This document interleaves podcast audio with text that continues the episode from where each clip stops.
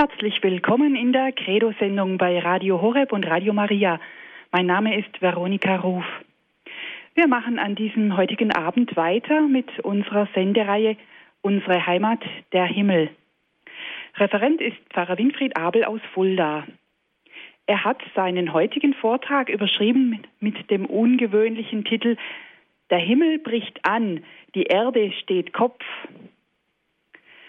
Wenn die Wirklichkeit Gottes bei uns hereinbricht, dann ist unser menschliches Denken in der Tat auf den Kopf gestellt. Wir sind es gewohnt, in, uns in den Kategorien von Erfolg, Vorwärtskommen, Vernunft und Logik zu bewegen. Der Starke setzt sich automatisch durch. Der klügere Kopf ist normalerweise vorne. Doch bei Gott gilt paradoxerweise etwas anderes.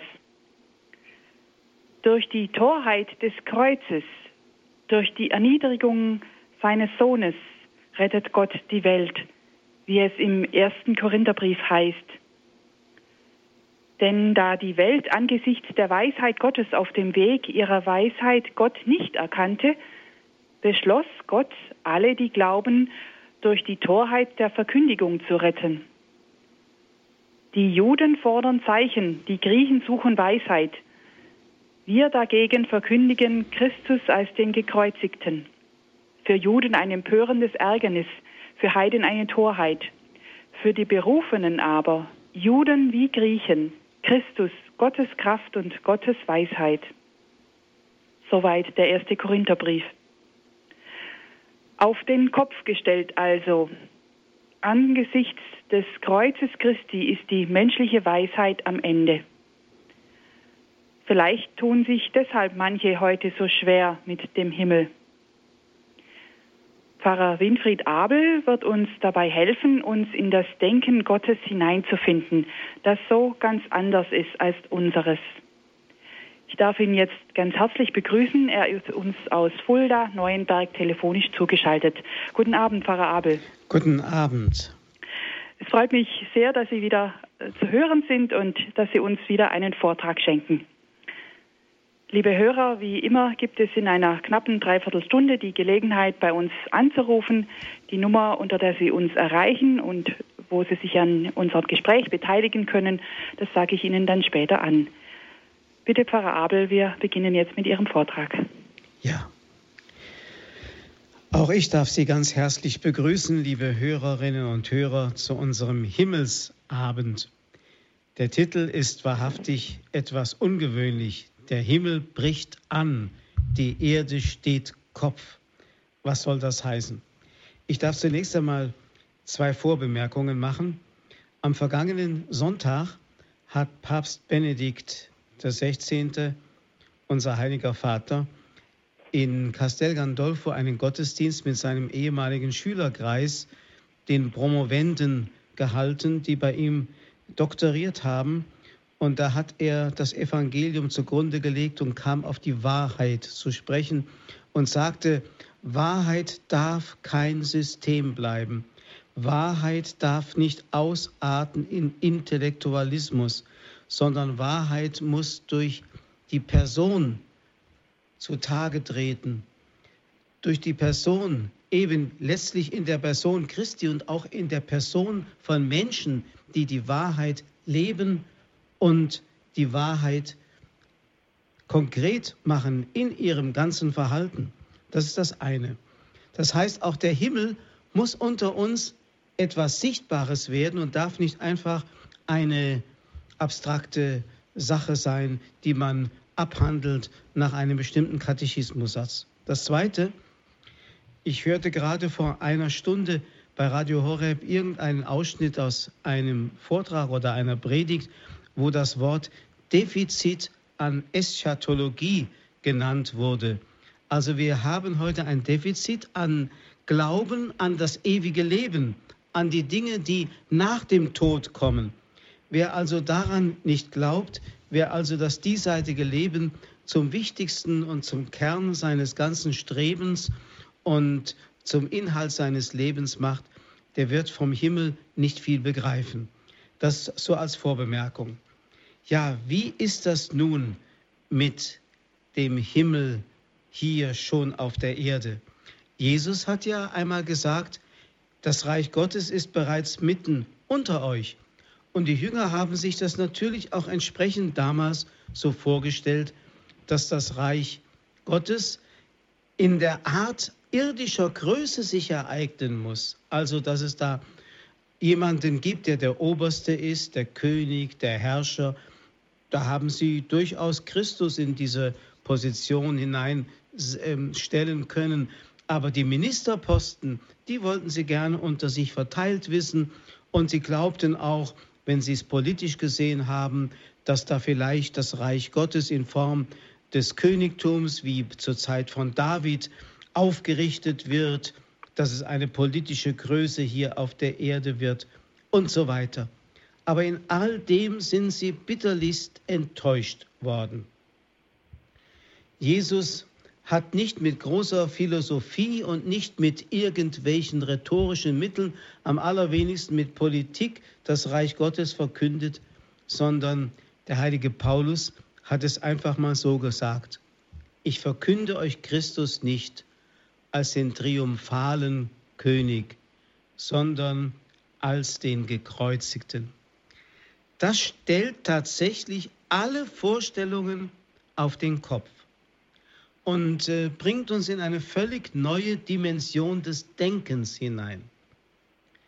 Das heißt, es ist eine gewisse Tragik festzustellen, dieser radikale Gegensatz von der Messias Erwartung und Reich Gottes Erwartung zur Zeit Jesu und vielleicht sogar auch heute und der Erfüllung, wie das Reich Gottes sich in Wirklichkeit darstellt. Ich möchte da einfach mal einen Begriff äh, voranstellen, den Begriff Erfolg. Was heißt im Sinne des Reiches Gottes Erfolg haben?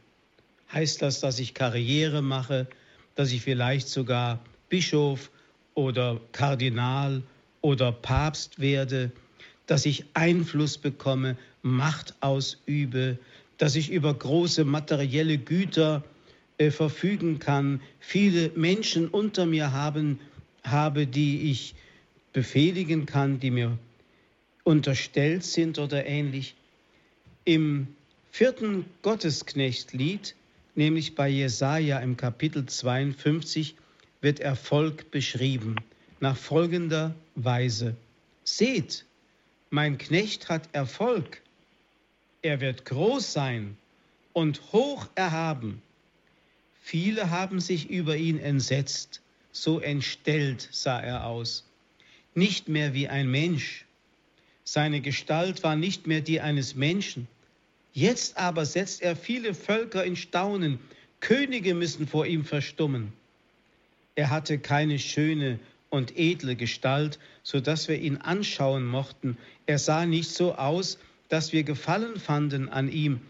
Er wurde verachtet, von den Menschen gemieden, ein Mann voller Schmerzen, mit Krankheit vertraut. Wie einer, vor dem man das Gesicht verhüllt, war er verachtet. Wir schätzten ihn nicht.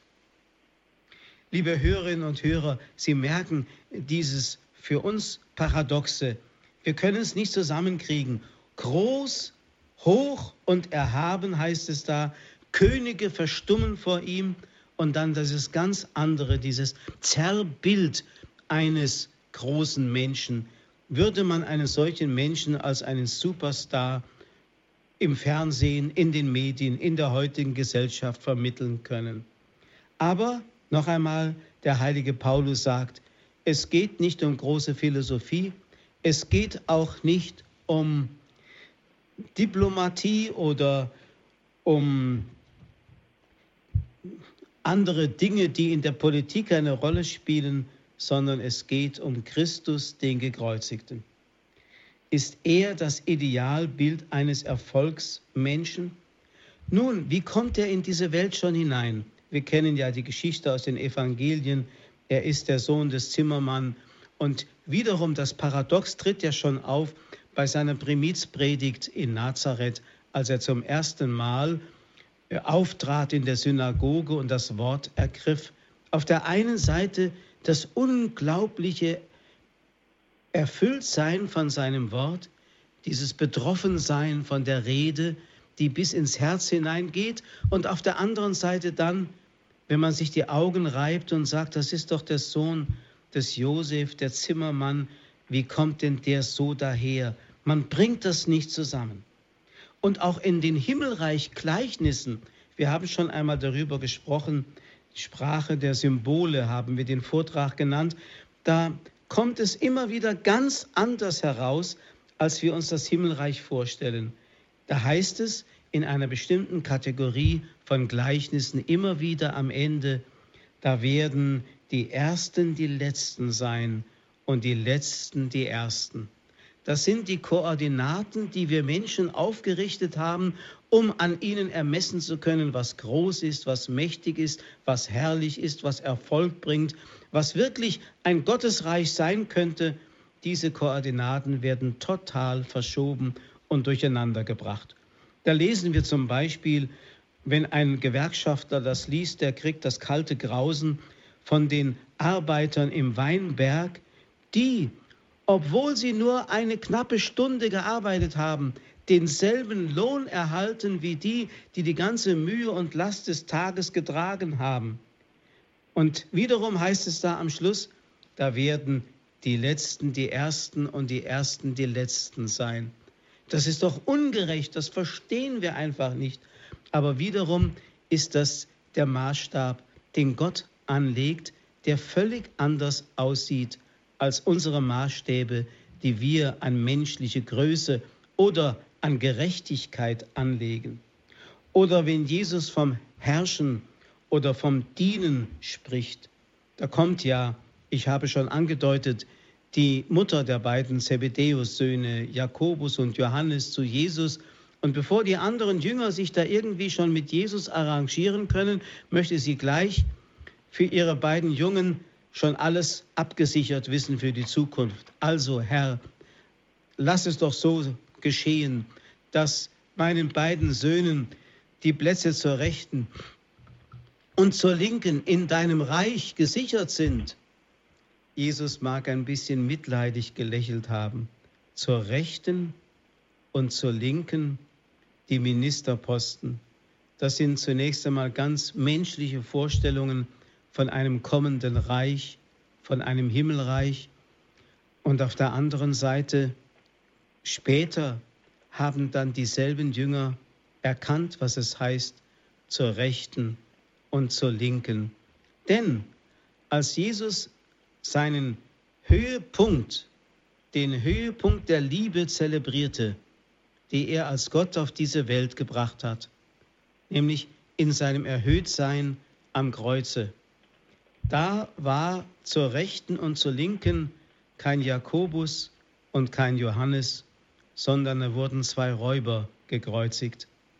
Das ist im Reich Gottes eine völlig andere Kategorie. Da werden ganz andere Menschen auf einmal an die Seite Jesu gestellt.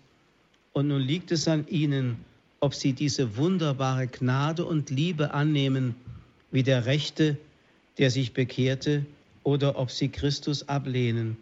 Da kommt es darauf an, empfänglich zu sein für die Gnade und nicht Macht auszuüben über andere. Und deswegen sagt Jesus ja auch, ihr wisst doch, dass die Herrscher ihre Völker unterdrücken und die Mächtigen ihre Macht über die Menschen missbrauchen.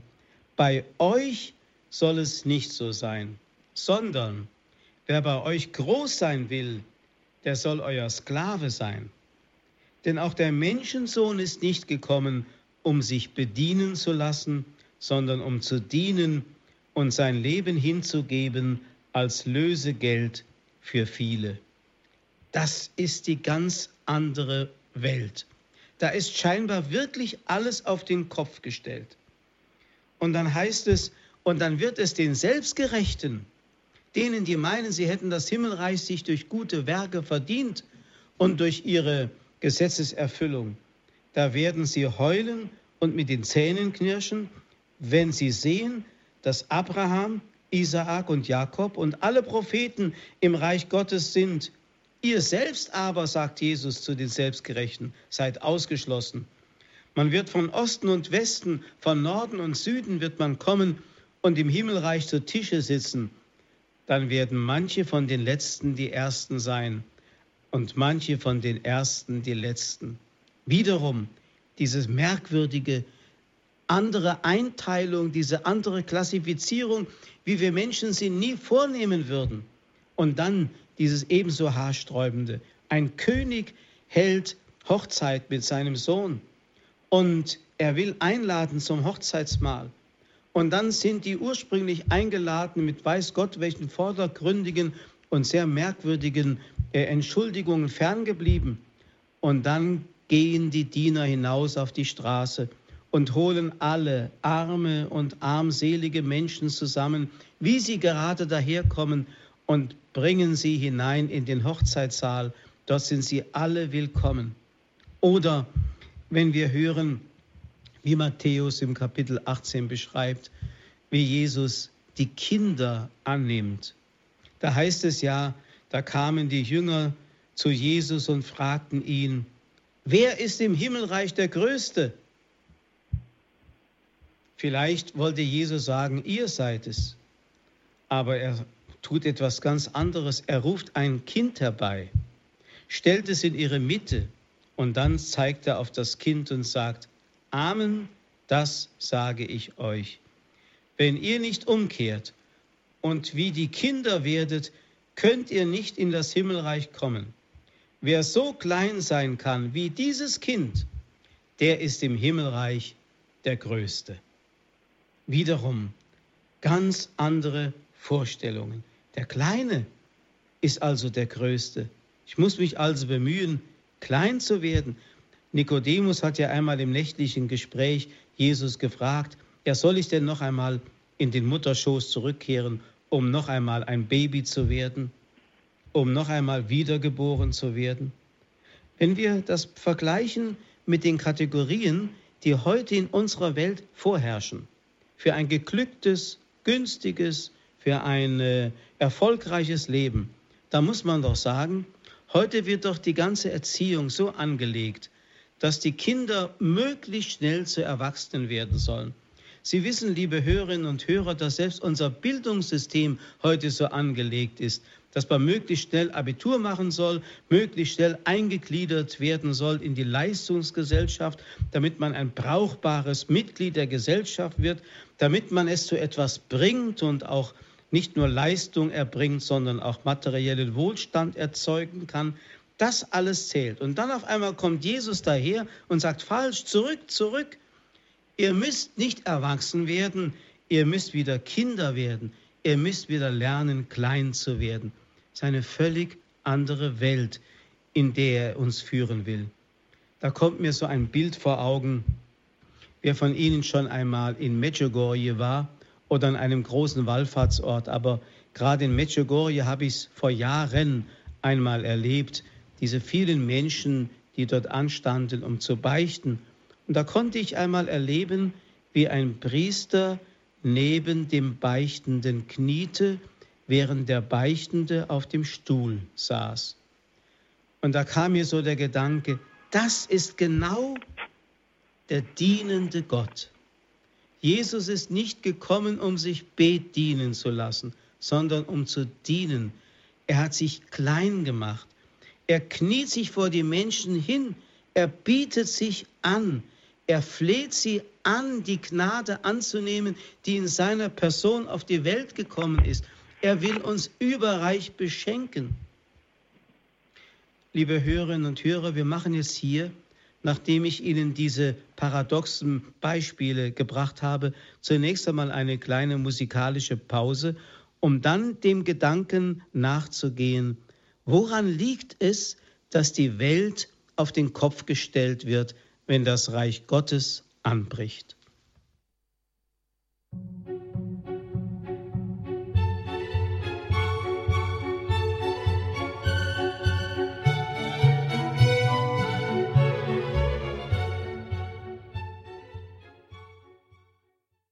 Credo bei Radio Horeb und Radio Maria. Pfarrer Winfried Abel aus Fulda spricht in der Sendereihe Unsere Heimat, der Himmel zu einem Thema, das aufhorchen lässt. Der Himmel bricht an, die Erde steht Kopf. In Gottes Reich ist alles anders, wie wir das so erwarten. Die Ersten werden die Letzten sein und die Letzten die Ersten. Gottes Maßstäbe sind nicht die Maßstäbe der Menschen. Viele der Gleichnisse Jesu machen das deutlich. Wer zum Beispiel wie ein Kind sein kann, der ist im Himmelreich der Größte. So hat uns Pfarrer Abel einige Gleichnisse vor Augen geführt. Wir hören nun den zweiten Teil seines Vortrags. Liebe Hörerinnen und Hörer, vor drei Wochen hatte ich einmal ein Beispiel erlebt, wie das sein kann, wenn man der Letzte ist und dann auf einmal sich als Erster vorfindet. Ich war mit einer ganz kleinen Gruppe, wir waren zu viert, in Nürnberg, um mir dort die Ausstellung der frühe Dürer anzuschauen. Diese Ausstellung hat einen riesen Sog entwickelt, sodass die Menschen dort Schlange stehen und ich wusste gar nicht, wie ich da hineinkommen sollte, denn äh, es war ein Regentag und ich stand draußen am Ende der Schlange im Regen und hätte eine halbe Stunde gebraucht, bis ich zu, ähm, dem, Fahr zu, zu dem Kartenschalter gekommen wäre und dann hätte ich noch einmal eine halbe Stunde gebraucht, um dann vielleicht in die Ausstellung eingelassen zu werden. Und während ich da hinten stehe, kommt auf einmal ein Mann auf mich zu und sagt, wie viele Leute sind Sie? Ich sage vier. Kommen Sie mit, Sie sind vorangemeldet. Führt mich hin bis zu dem Ticket Office und gibt mir vier Freikarten in die Hand und lässt uns hineingehen. Da sage ich, wie kommt denn das? Der Mann hatte erkannt, dass ich Priester war und ich hatte noch eine Ordensschwester und einen indischen Priester noch als Gast dabei. Und äh, er wollte uns etwas Gutes tun. Dachte ich, schau mal an, in einer evangelischen Stadt bekennst du dich als Priester, trägst den römischen Kragen und auf einmal bist du nicht mehr der Letzte, sondern bist auf einmal der Erste. Und der Mann, der uns da hineingeführt hat, war der Chef vom Ordnungsdienst für das ganze Museum. Das hat mich doch sehr nachdenklich gemacht. Im Himmelreich geht es manchmal auch so. Man steht hinten an und denkt, ich bin der Letzte, und auf einmal ist man in den Augen Gottes etwas ganz anderes. Wie kommt es eigentlich, dass die Welt durch Jesus oder durch Gott auf den Kopf gestellt wird, wenn das Himmelreich anbricht? Ganz einfach. Das kommt daher, weil der Mensch durch den Sündenfall die Welt auf den Kopf gestellt hat und Jesus gekommen ist, um sie wieder richtig zu stellen. So muss man es betrachten. Das heißt, von Anfang der Menschheit an prägt die Mentalität, die den Sündenfall erzeugt hat, die Menschheit und bis in den heutigen Tag hinein. Und diese Mentalität, die war ja in diesem Wort des Versuchers mitgegeben. Ihr werdet sein wie Gott. Ihr könnt diese Welt selbst gestalten. Ihr könnt selber die Maßstäbe setzen. Und nach diesen Maßstäben könnt ihr dann eben menschliche Größe erlangen. Und dann haben die Menschen es eben so gemacht, haben ihre Maßstäbe gesetzt und haben die Ordnung Gottes wirklich auf den Kopf gestellt. Die heilige Hildegard von Bingen, die Ihnen sicherlich nicht fremd sein wird, die hat einmal, sie war ja ein visionärer Mensch, sie hat ja eigentlich immer in der Schau gelebt von den ganzen Zusammenhängen von Himmel und Erde. Die hat einmal die Klage der Elemente aufgeschrieben und so formuliert, die Elemente klagen, wir können nicht mehr laufen und unsere Bahn nach unseres Meisters Bestimmung vollenden, denn die Menschen kehren uns um mit ihren schlechten Taten wie in einer Mühle von unterst zu oberst.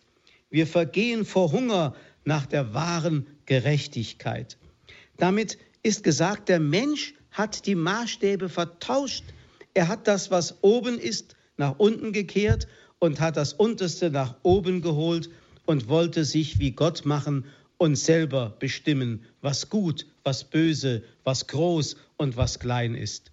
Und deswegen wird immer auch in diesen Bildern prophetisch gesprochen, zum Beispiel im Buch Deuteronomium, da heißt es, ein falsches verdrehtes Volk fiel von ihm ab, verkrüppelte, die nicht mehr seine Söhne sind.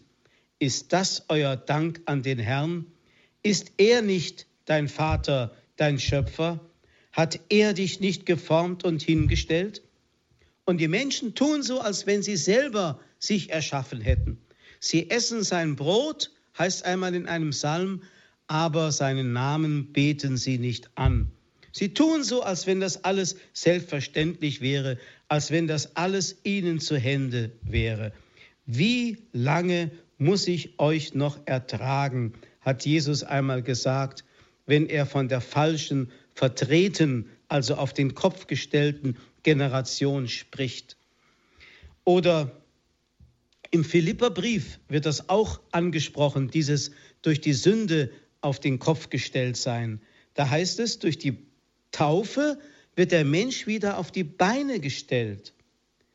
Deswegen heißt die Mahnung an die Gemeinde von Philippi, lebt als Kinder Gottes ohne Makel mitten in einer verdorbenen und, man könnte übersetzen, auf den Kopf gestellten Generation, unter der ihr als Lichter in der Welt leuchtet.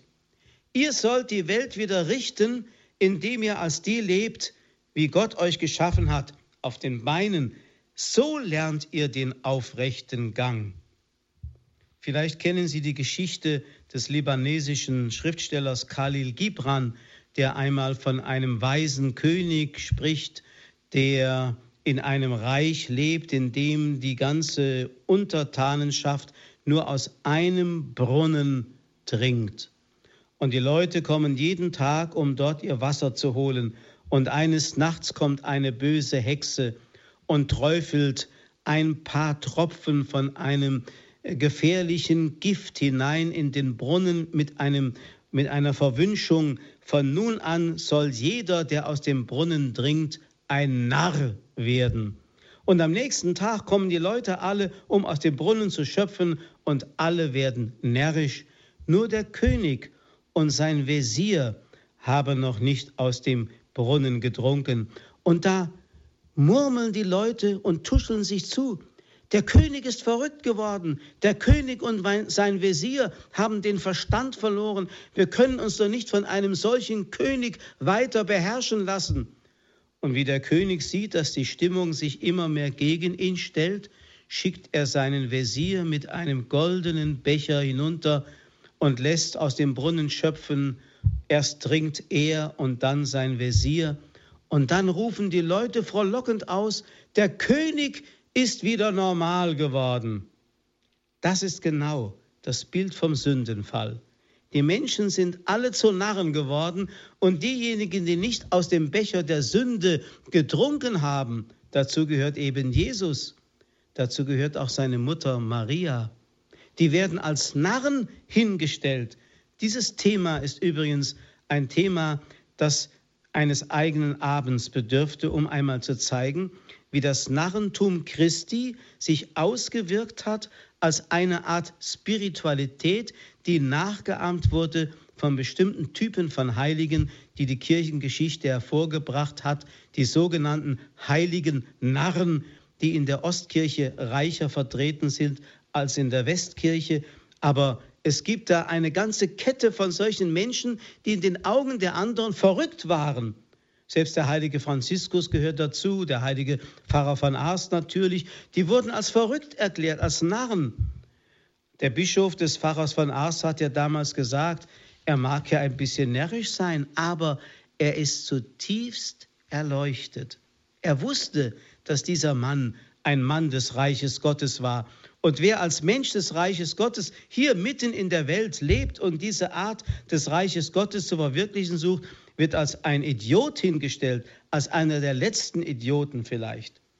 Deswegen schreibt der heilige Paulus einmal im ersten Korintherbrief, und der reiht sich auch in die Schar der Narren ein, ich glaube nämlich, Gott hat uns Apostel auf den letzten Platz gestellt, wie Todgeweihte, denn wir sind zum Schauspiel geworden für die Welt, für Engel und Menschen.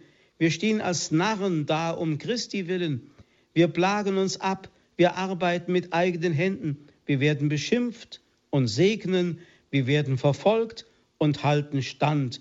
Wir werden geschmäht und trösten. Wir sind sozusagen der letzte Dreck der Welt geworden, verstoßen von allen bis heute. Oder im ersten Korintherbrief kommt er noch einmal auf dieses Thema zu sprechen, wie das Reich Gottes in den Augen der Welt etwas auf den Kopf gestelltes ist. Seht doch auf eure Berufung, Brüder. Das sind nicht viele Weise im irdischen Sinn, nicht viele Mächtige, nicht viele Vornehme, sondern das Törichte in der Welt hat Gott erwählt, um die Weisen zu Schanden zu machen. Und das Schwache in der Welt hat Gott erwählt, um das Starke zu Schanden zu machen. Und das Nichtige in der Welt, das Verachtete, hat Gott erwählt, das, was nichts ist, um das, was etwas ist, zu vernichten, damit kein Mensch sich rühmen kann vor Gott.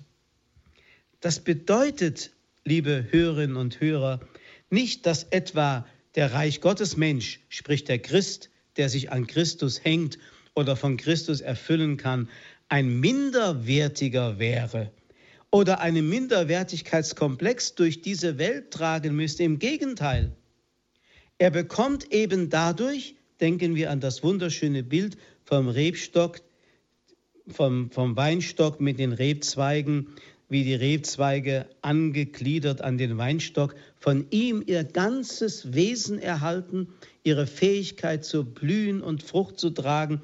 Wir bekommen also ein ungeheures Selbstwertgefühl, nicht durch uns, sondern durch ihn, der in uns reich ist, weil wir arm sind. So schreibt einmal der heilige Paulus im zweiten Korintherbrief, wir sind arm und machen doch viele reich, wir haben nichts und haben doch alles. Jetzt merken Sie, liebe Hörerinnen und Hörer, es ist gar nicht so leicht als Reich Gottes Mensch, sprich salopp gesagt als gläubiger Christ, in dieser Welt zeichenhaft zu leben.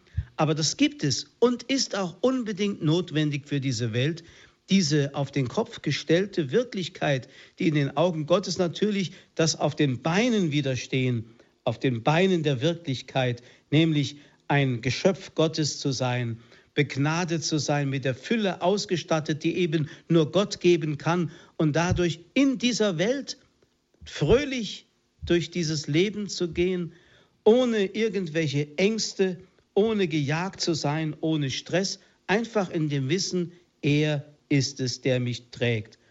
Daraus entstanden die berühmten drei evangelischen Räte, die Christus den Jüngern mit auf den Weg gegeben hat, nämlich Armut und Jungfräulichkeit und Gehorsam. Die Armut ist von wahren Christen und Reich Gottes Menschen nie als Defizit definiert worden, nie als Dürftigkeit definiert worden, sondern immer in der Weise des Reichtums. Das bedeutet also, ich habe einen Schatz gefunden und weil ich diesen Schatz gefunden habe, brauche ich die materiellen Güter nicht mehr. Der heilige Franz von Assisi, der ja ein materiell begüteter, reicher Kaufmannssohn war, hat lächelnd alles von sich getan. Und er ging damals, als er noch in dieser Phase der Umkehr war, hinaus in den Wald, um stundenlang in einer Höhle am Monte Subasio zu beten. Und seine früheren Gefährten, die doch viel von ihm hielten, die fragten ihn, was machst du da eigentlich? Warum ziehst du dich da in diese Einsamkeit zurück? Und da gab Franziskus zur Antwort, ich habe einen Schatz gefunden. Wollt ihr einmal, dass ich euch den Schatz zeige? Und dann nahm er sie mit und dann schlossen sie sich seinem Lebensstil an. Das ist genau in diesem Zusammenhang zu sehen, wie Jesus das Bild und Gleichnis vom Schatz im Acker bringt. Der Mann ist doch verrückt in den Augen der Welt, der all seine Habe verkauft, um diesen Acker zu kaufen, der doch so schäbig vielleicht ist. Der Mann ist doch verrückt, dieser Kaufmann, der sein ganzes Vermögen wegtut, nur um eine Perle zu kaufen. Aber Jesus sagt, so ist es mit dem Reich Gottes Mann. Er hat einen Schatz. Natürlich, dieser Schatz liegt nicht in derselben Kategorie wie irdische materielle Güter, sondern gehört einer ganz anderen, höheren, größeren Wirklichkeit an. Jesus spricht von den Schätzen, die nicht von Rost und Motten zerfressen werden, die nicht inflationsanfällig sind und so weiter. Das Zweite, neben der Armut, die wie gesagt kein Defizit, sondern eine neue Form des Reichtums ist, ein Disponiertsein für eine Fülle, die ich irdisch nie haben könnte. Das zweite ist die sogenannte Jungfräulichkeit, die man zeichenhaft als unverheirateter lebt, wobei das Wort unverheiratet schon wieder negativ klingt. Aber der jungfräulich Lebende, der zeichenhaft unverheiratet lebt, der sagt, ja, ich brauche das gar nicht. Ich habe eine Liebe gefunden, die über jede irdische Beziehung geht. Und diese Liebe möchte ich nicht lassen. Und in diese Liebe eingeschlossen ist die Beziehung zu allen Menschen. Ich bin kein Außenseiter, ich bin kein Asozialer, sondern ich bin mitten in die Wirklichkeit des Reiches Gottes hineingestellt. Und deswegen kann Jesus sagen, im Reich Gottes, im Himmel, werden die Menschen nicht mehr heiraten, weil dann eben nur noch diese große Beziehung alles zusammenhält. Es geht also um das Thema in Beziehung leben. Das ist die Erfüllung des Menschseins. Es ist ja erschreckend, wenn wir heute zeichenhaft auch erleben, das Gegenteil. Diese vielen Singles, diese Menschen, die alle für sich leben wollen, auf ihrem Ego-Trip und die zutiefst äh, unglückliche Menschen geworden sind. Also, ich kann gewissermaßen lächelnd auf die Ehe verzichten, weil ich schon verheiratet bin, weil ich meine tiefste Beziehung schon mit ihm lebe, der sich mir als Bräutigam anbietet und, um in den Worten der Heiligen Schrift zu sprechen, mich wie eine Braut annehmen will und sich mit mir verbinden will. Das dritte ist der Gehorsam. Da sagen die Leute auch immer, ja, der muss auf seinen freien Willen verzichten. Nein, Gehorsam ist keine Willenlosigkeit. Im Gegenteil, es ist die Vollendung des menschlichen Willens eingebettet in den göttlichen oder synchronisiert mit dem Willen Gottes.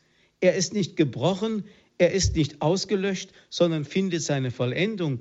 Der Mensch will, was Gott will.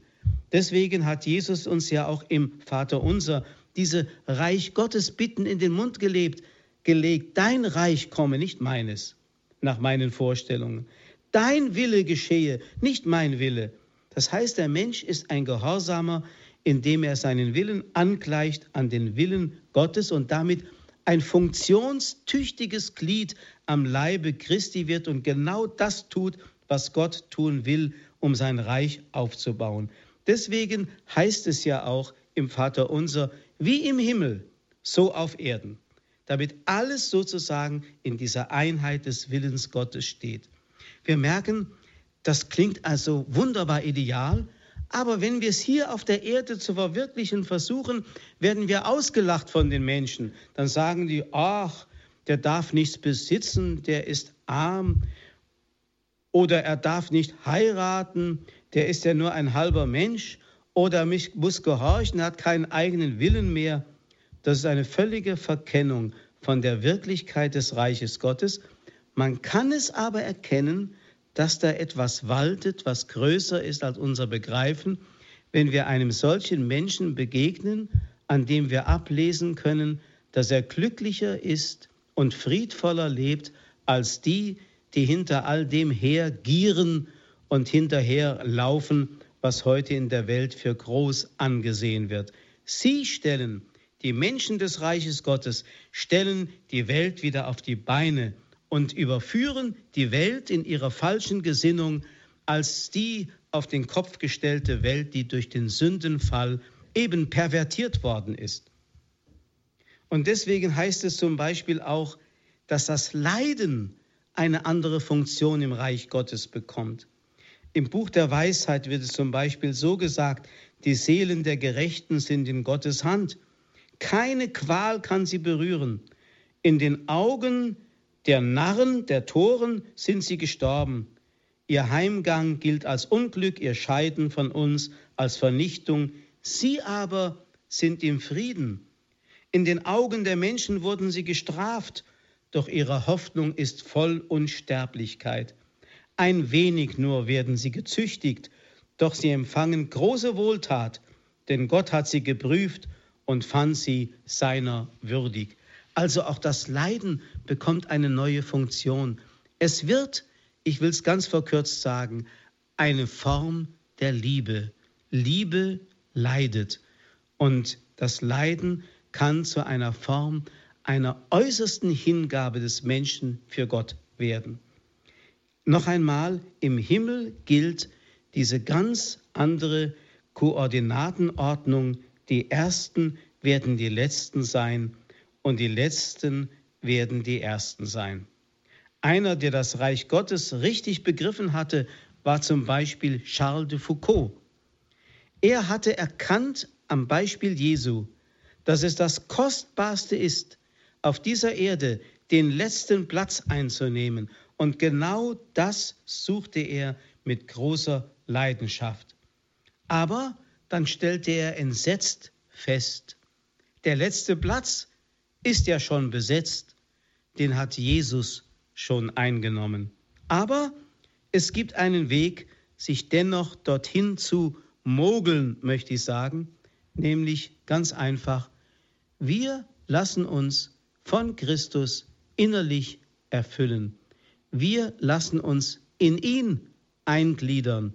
Wir werden ein Teil von ihm. Wieder das Bild vom Weinstock und den Rebzweigen. Und schon habe ich mit Christus die Position eingenommen und bin schon in diesem Leben im Himmel, auch wenn ich hier auf der Erde auf den letzten Platz gestellt bin oder wie der heilige Paulus sagt, der letzte Dreck bin, weil ich in Christus bin. Dann hat das Himmelreich bereits hier auf der Erde begonnen. Mit diesem Gedanken, liebe Hörerinnen und Hörer, möchte ich diese Betrachtung beschließen und gebe nun die Möglichkeit, dass Sie vielleicht sich doch mal einschalten können.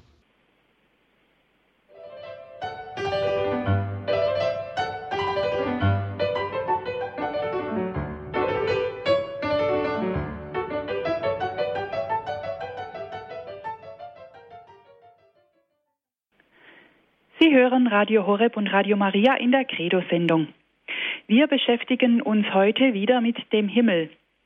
Pfarrer Winfried Abel aus Fulda hat uns erklärt, dass die göttliche Logik eine andere ist als unsere menschliche.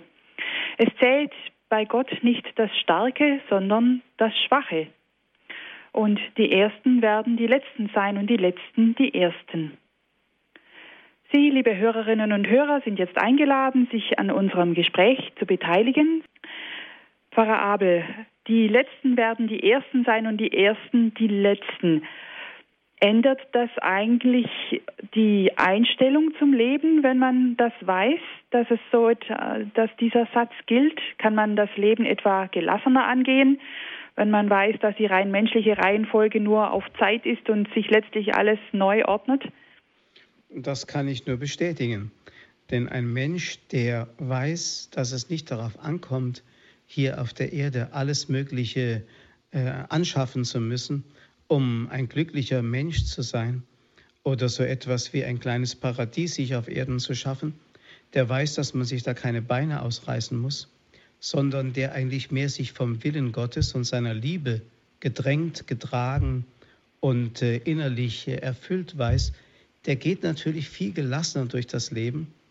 Und ich sage das immer gerne, ich habe noch nie erlebt, dass ein Heiliger an Burnout-Syndrom ähm, oder an einem Herzinfarkt gelitten hätte, mhm. sondern diese Menschen, die haben einfach einen ganz anderen Motor in sich. Und das lässt uns in dieser Welt in all den Verworrenheiten viel besser durchkommen. Aha. Ich darf gleich einen ersten Hörer auf Sendung nehmen, Herr Romanus. Guten Abend. Namen der Pfarrer Abel, der Romanus am Apparat. Guten Abend. Ich möchte Sie ganz herzlich grüßen und einen vielen herzlichen, großen herzlichen Dank für diesen schönen Vortrag wieder. Das ist Seelenspeise, wunderbar. Da kann man sich schon freuen, schlafen zu gehen, was mitnehmen in den Schlaf. Also nochmals viele herzliche Grüße. Ich möchte anderen die Gelegenheit lassen zu sprechen. Ich glaube, wir kennen uns ja. Also, das ist wieder der, der oberste Küster von Deutschland, der auf der Zugspitze sitzt und den ersten Schnee schon hinter sich hat. Also, er ist auch der oberste, menschlich gesehen oder geografisch gesehen. Aber im Reich Gottes ist er wahrscheinlich auch an einer anderen Stelle angesiedelt. Ja, freue mich. Vielen ja. Dank für den Gruß. Dankeschön. Danke, Herr Romanus. Alles Gute Ihnen auf die Zugspitze. Vielen Dank an Sie für die Moderation. Ja, danke. Ja, wiederhören. Ja, die nächste ist die Frau Kux aus Kerpen. Ja, hallo? Hallo, Frau Kux, Ja. Sie können sprechen. Ja. Ja, ich habe die Sendung jetzt gehört und ich finde es ganz großartig, wie es ausgelegt wird. Aber ich habe dann gedacht, also es können ja nicht alle Menschen so denken und so leben, sonst wäre die Menschheit ganz schnell ausgestorben. Das wollte ich nur dazu sagen. Mhm. Ja, Das, das, haben? Sie, das haben Sie gar nicht schlecht gesagt. Nur, es kommt darauf an, wie der Einzelne von Gott berufen ist. Es ist nicht jeder zur Ehelosigkeit zum Beispiel berufen und es ist nicht jeder für ein Klosterleben berufen.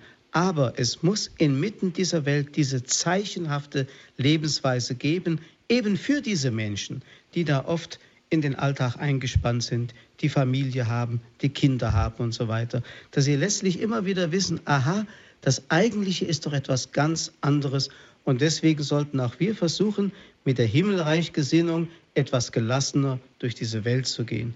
Also noch einmal, es kann nicht jeder so leben, soll auch nicht jeder so leben. Aber wir sollen die Dinge so handhaben, wie der heilige Paulus einmal sagt, als wären sie nicht unser eigen. Sie gehören uns nicht. Wir können mit einer Gelassenheit einen Verlust erleiden, können aber auch mit Gelassenheit den Überfluss ertragen. Wir wissen mit den Dingen dieser Welt richtig umzugehen. Wenn das schon gelänge, dann sähe es sicherlich in dieser Welt anders aus. Mhm. Jetzt gehen wir nach Nordhessen zu Herrn Feldmann. Guten Abend. Ja, guten Abend. Mir ging es um Folgendes. Die Welt, die Gott uns zeigt, ist einfach gerechter. Denn die vielen Behinderten, das sind ja Milliarden, ein großer Teil ist ja arm, behindert und schwach, die sind ja die Verlierer dieser Welt. Und Jesus sagt, ich bin ja für alle gestorben, alle sollen in den Himmel. Also muss ich einen Himmel schaffen, wo alle drin Platz haben. Dann darf Erfolg nicht zählen. Da muss ich als Behinderter auch sagen können, ich bringe meine Behinderung ein in der Christusnachfolge. Dann muss ich in der Welt gar nichts sein, auch gar nichts können und nichts leisten. Aber ich muss nur eins tun, zwei Talente haben, nämlich für die anderen beten, die es nicht machen und meine Behinderung aufopfern zur Sühne für die Welt. Das ist Talent Nummer zwei. Daran sehe ich auch, jeder hat zwei Talente, denn ein Talentler gibt es gar nicht. Es hat jeder zwei Talente. Opfern und beten.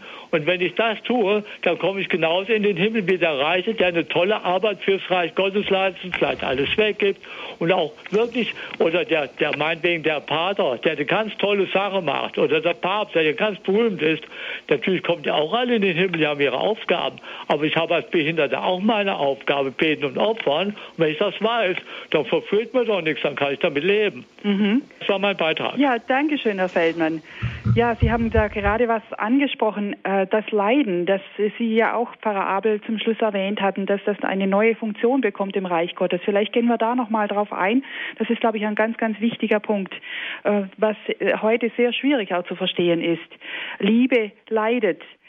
Können Sie dazu noch einmal etwas sagen oder auch gerade mal im Besonderen jetzt auf eine Behinderung eingehen? Zunächst einmal im Reich Gottes gibt es keine Behinderung in dem Sinn. Was wir Behinderung nennen, das sind Kategorien, die die Menschen aufgestellt haben, weil andere nicht so in diesem Rennen und Laufen auf dieser Welt mithalten können. Deswegen sind sie behindert, weil sie andere Denkkategorien haben, sind sie behindert. Aber in den Augen Gottes gibt es keine Behinderung. Das muss man sich schon mal sagen. Das heißt also, wir werden sogar feststellen, dass gerade auch da die Kategorie gilt, die Letzten werden da die Ersten sein. Und ich erlebe das immer wieder, weil wir hier in unserem Stadtteil von Fulda, in dem ich Pfarrer bin, mehrere große Behindertenanstalten haben und ich auch mit den Behinderten viel zu tun habe, dass diese Menschen einen viel einfacheren Zugang haben zu den Glaubenswahrheiten, in einer so kindlichen Freude glauben können, dass ich sie manchmal beneide um die Art und Weise, wie sie Kind sein können vor Gott. Und äh, das macht uns doch immer sehr nachdenklich. Und das andere mit dem Leiden, das ist halt so. Die Liebe, sagte ich, leidet. Das erleben wir ja gerade am Beispiel Christi. Warum leidet die Liebe? Weil die Liebe es nicht ertragen kann, dass andere, nämlich die, die man liebt, ins Verderben laufen, dass es ihnen schlecht geht. Und wenn Gott die Menschheit sieht, so wie sie ins Verderben zu laufen im Begriff ist, dann muss er leiden. Die Liebe wird dann umgewandelt in also eine irdische Form des Leidens, was natürlich im Himmel auch eine, irgendeine Entsprechung hat, die wir nicht kennen. Und so ist es auch für uns Menschen so bestimmt, dass wir ohne Leiden, der heilige Paulus hat das einmal so gesagt, nicht in das Himmelreich kommen können. Durch viele Drangsale, sagt er, müssten wir hineinkommen in das Himmelreich. Das heißt also, es wäre jetzt ganz wichtig, dass wir lernen würden, auch unser Leiden, das uns zugemutet wird von Gott, eine Krankheit, eine Behinderung oder ein Schicksalsschlag, dass wir lernen, das, wie der Herr Feldmann eben sehr schön gesagt hat, einfach umzupolen. Man sagt schlicht aufopfern, es einfach zur Hingabe zu machen, zu einer Form der Liebe. Und dann wird es ganz segensreich für das Reich Gottes. Mhm.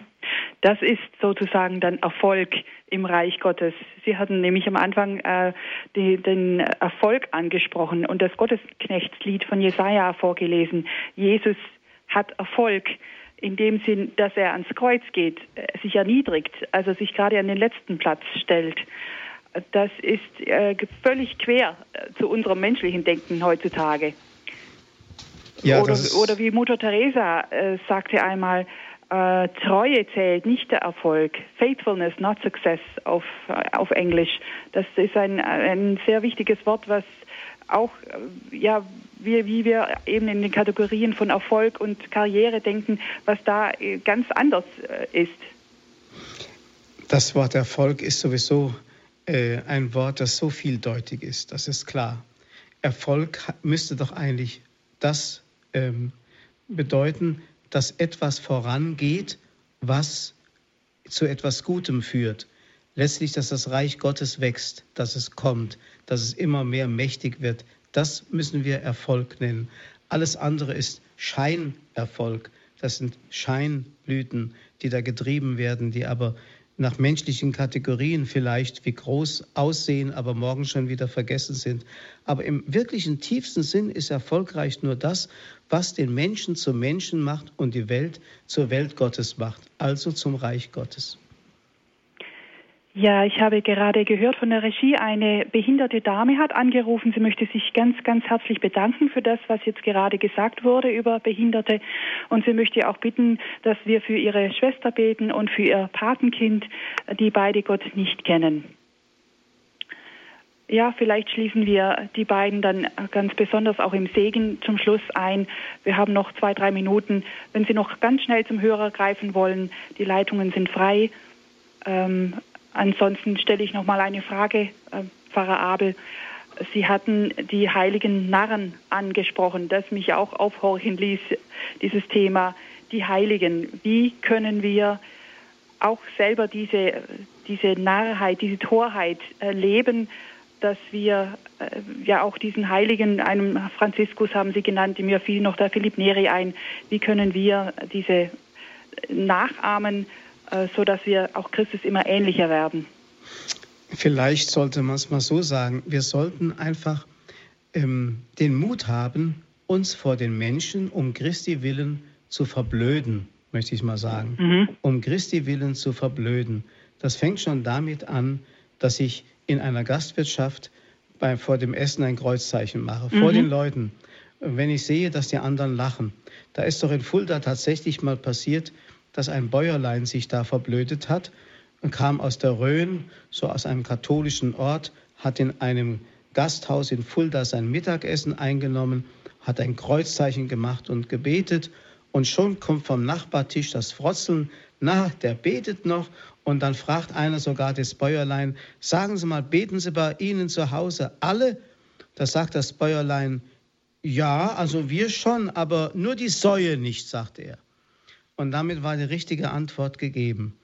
Das heißt also, dieser Mensch hatte den Mut, sich zu verblöden vor den anderen und hat ihnen auch dadurch eine Lektion erteilt. Und der heilige Filippo Neri, den Sie eben angesprochen haben, der hat das sogar von den Priestern, die sich seinem Oratorium anschließen wollten, abverlangt. Sie sollten erst eine Probe ablegen, ob sie bereit wären, sich vor den Menschen lächerlich zu machen. So hat er zum Beispiel einem äh, befohlen, er solle einen Fuchsschwanz sich hinten an den Rock hängen und soll mit dem Fuchsschwanz einen ganzen Tag durch Rom laufen und sich vor den Leuten mal richtig auslachen lassen.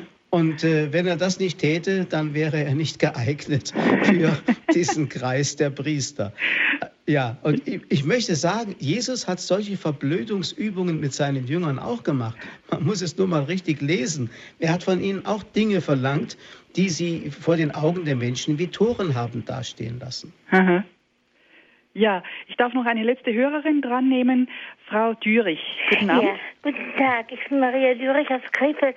Ich wollte mich auch recht herzlich bedanken, besonders das, was der Herr Feldmann gesagt hat, das ging mir wie Butter runter. Das hat mir so gut getan und ich bin selber behindert und ich weiß, wie schwer das ist, äh, gegen äh, die Menschen äh, äh anzukommen, die also immer sagen können, du kannst nichts, du bist nicht, du darfst nichts. Und, und ich finde diese Hingabe an Gott und diese, auch das Aufopfern und dieses, äh, diese Talente, das hat mir wieder Mut gemacht, das alles wieder selbst anzupacken, Mut zu, äh, hinzugeben, zu opfern und, und Danke zu sagen, dass ich da sein darf und dass ich äh, einfach Mut, mich hat mich wieder bestärkt. Ja, sehr schön. Ja, wir bedanken uns, Frau Dürich, dass Sie so Zeugnis geben jetzt und, die, und den Mut hatten, bei uns anzurufen. Dankeschön. Ihnen alles Gute nach Krefeld. Gute Nacht. Ja, Pfarrer Abel, wir sind am Ende unserer Sendung angelangt. Herzlichen Dank für Ihren Vortrag und auch das anregende Gespräch, das, glaube ich, vielen Hörern, die jetzt zugehört haben, vieles gebracht hat. Dankeschön. Bitteschön, ja. Zum Nachhören der Sendung können Sie, liebe Hörerinnen und Hörer, sich eine CD bestellen beim CD-Dienst unter der Telefonnummer 08323 9675 120. 08323 9675 120. Oder Sie gehen auf unsere Homepage www.horeb.org und laden sich die Sendung als Podcast herunter. Es freut mich, dass Sie dabei waren, liebe Hörerinnen und Hörer. Herzlichen Dank für die zahlreichen Anrufe. Und zum Schluss darf ich Sie bitten, Pfarrer Abel, dass Sie uns allen den Segen geben und dass wir auch die Schwester von der Dame, die behindert ist, einschließen und ihr Patenkind, dass sie doch auch den Glauben finden. Ja, all diese Anliegen, die unsere Hörer, auch die, die nicht angerufen haben, mit in diese Sendung gebracht haben. Das wollen wir alles mit in den Segen hineingeben und den Herrn bitten, er kennt die Herzen der Menschen, er weiß, was jeder braucht und er wird es auch geben, wenn wir das rechte Vertrauen haben. Und so segne euch auf die Fürsprache der heiligen Gottesmutter Maria, aller Engel und Heiligen, der gütige, barmherzige Gott, und schenke euch in reichem Maße seine Gnade, seine Freude und seinen Frieden, der Vater, der Sohn und der Heilige Geist. Amen. Noch einmal Dankeschön, Pfarrer Abel. Ihnen alles Gute bis zur nächsten Sendung. Danke, Ihnen auch. Es verabschiedet sich Ihre Veronika Ruf.